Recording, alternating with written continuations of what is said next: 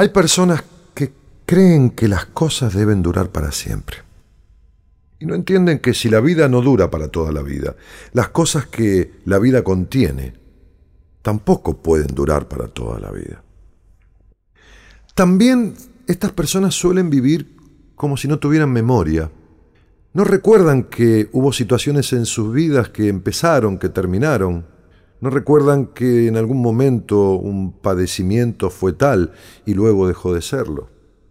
Y entonces sucede que muchas personas viven determinadas situaciones de sus vidas como una catástrofe, como algo que nunca va a pasar, como si ese dolor viniera y se instalara para siempre, como si no pudieran recordar que alguna vez pasaron por algo similar o por un dolor semejante, y esto también pasó. Cierta vez había un pintor muy enamorado de una mujer. De tal forma estaba enamorado que ella era continuamente su inspiración. Amanecía con los ojos encendidos de amor y cuando la miraba a su lado, renacía cada vez el deseo de pintar y volver a pintar. Sus colores se encendían por la belleza de sus sentimientos.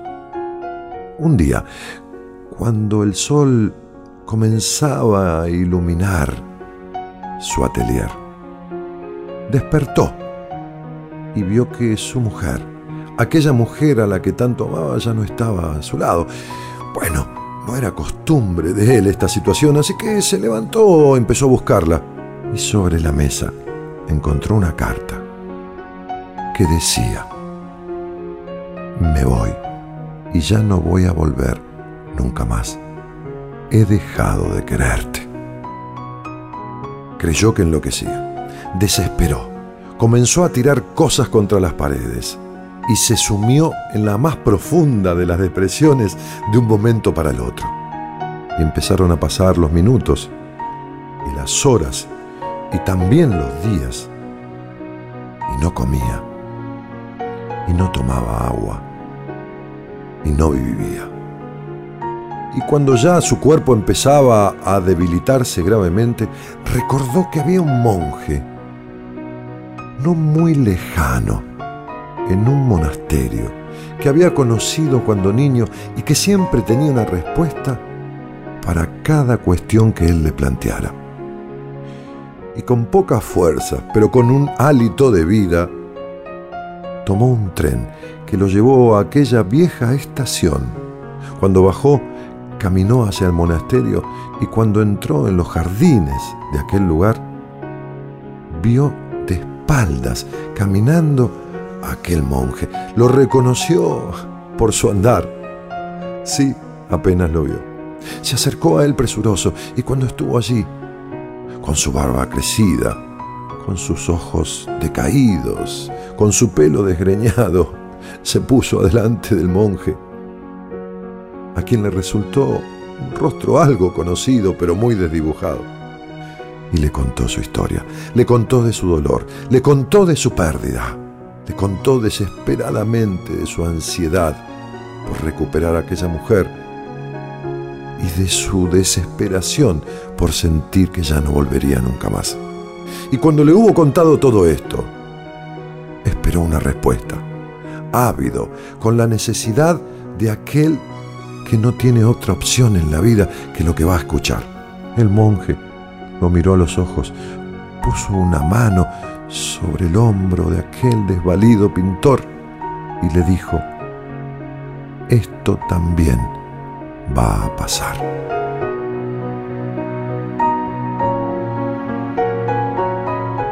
Desconcertado, desconcertado por esta respuesta, no encontrando que ella le sustentara nada del dolor que sentía, se alejó ya con el pensamiento dirigido hacia la mismísima muerte. Tomó aquel tren, llegó a la estación de su pueblo y cuando bajó por las escaleras se topó intempestivamente con una mujer, a la que se le cayeron las pertenencias en ese encuentro, por ese choque. Ambos se agacharon a levantar las cosas y cuando se miraron, quedaron perplejamente enamorados.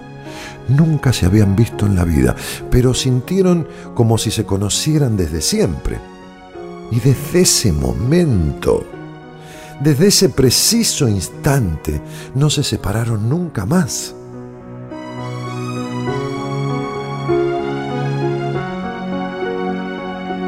Y él entonces, una mañana también, comenzó a comprender lo que aquel monje le había dicho.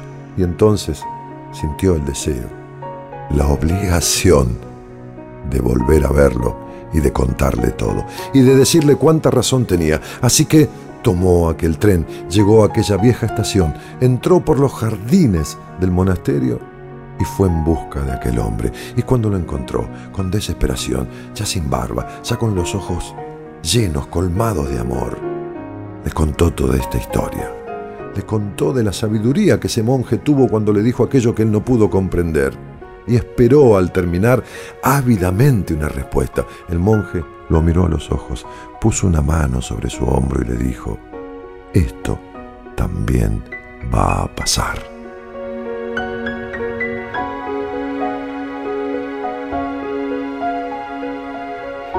Uno no debe sumirse en la peor de las sensaciones y de las desgracias cuando pierde algo, ni tampoco en la mayor de las euforias cuando lo conquista, porque las cosas en la vida, como la vida misma, siempre pasan.